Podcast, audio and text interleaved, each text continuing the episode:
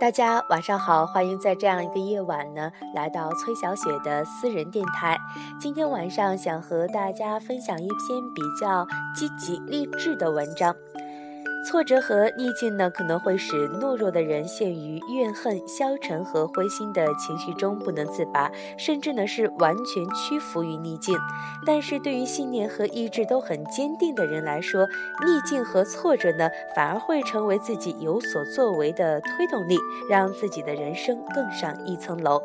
所以在逆境中不气馁，敢于拼搏，奋勇当先的人，才能够把绝望变成希望，才能造就另一种。辉煌。今天晚上和大家分享的文章的名字呢，叫做《请把绝望当做下一次希望的开始》。希望这样的一篇文章呢，可以带给大家正能量，一起来聆听。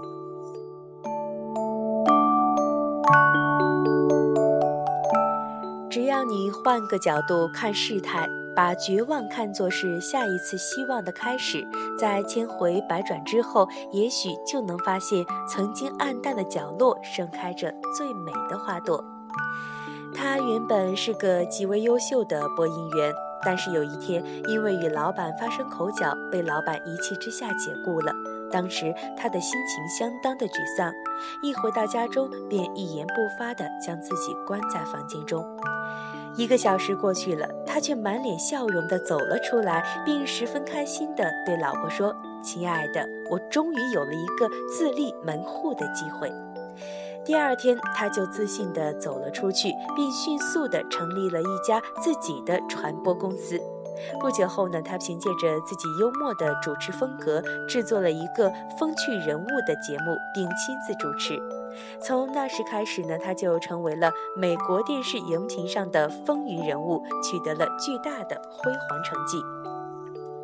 后来呢，他还将自己的这段奋斗过程撰写成了一本激励人心的书籍。是的，你能。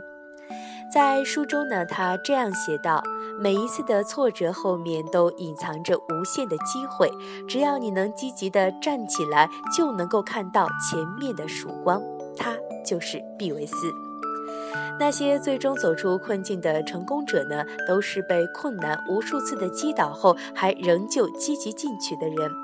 毕维斯在失意后呢，及时消除了内心的种种消极的情绪，看到了困境背后所隐藏着的曙光，才让自己迅速的走出了迷茫，摆脱了困境。所以在现实生活中呢，当我们身处绝境的时候，一定要转变心态，不要将自我禁锢在眼前的困苦中，要看到危机后所隐藏着的时机，努力重新开始。这个世界上呢，本没有真正的绝境，只要心中始终有一股涓涓细流，再荒凉的土地也会变成生机勃勃的绿洲。所以呢，我们在遇到困境的时候啊，一定不要尽早的让心灵干涸，将心中的梦想熄灭。要知道，人在失意的时候，体内沉睡的潜能最容易被激发出来。一位哲学家说过。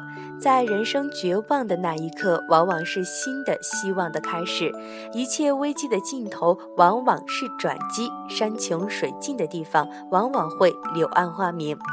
也就是说，这个世界上啊，从来没有真正的绝境，有的只是绝望的思维。只要心灵不干涸，就能摆脱迷茫，看到光明的希望。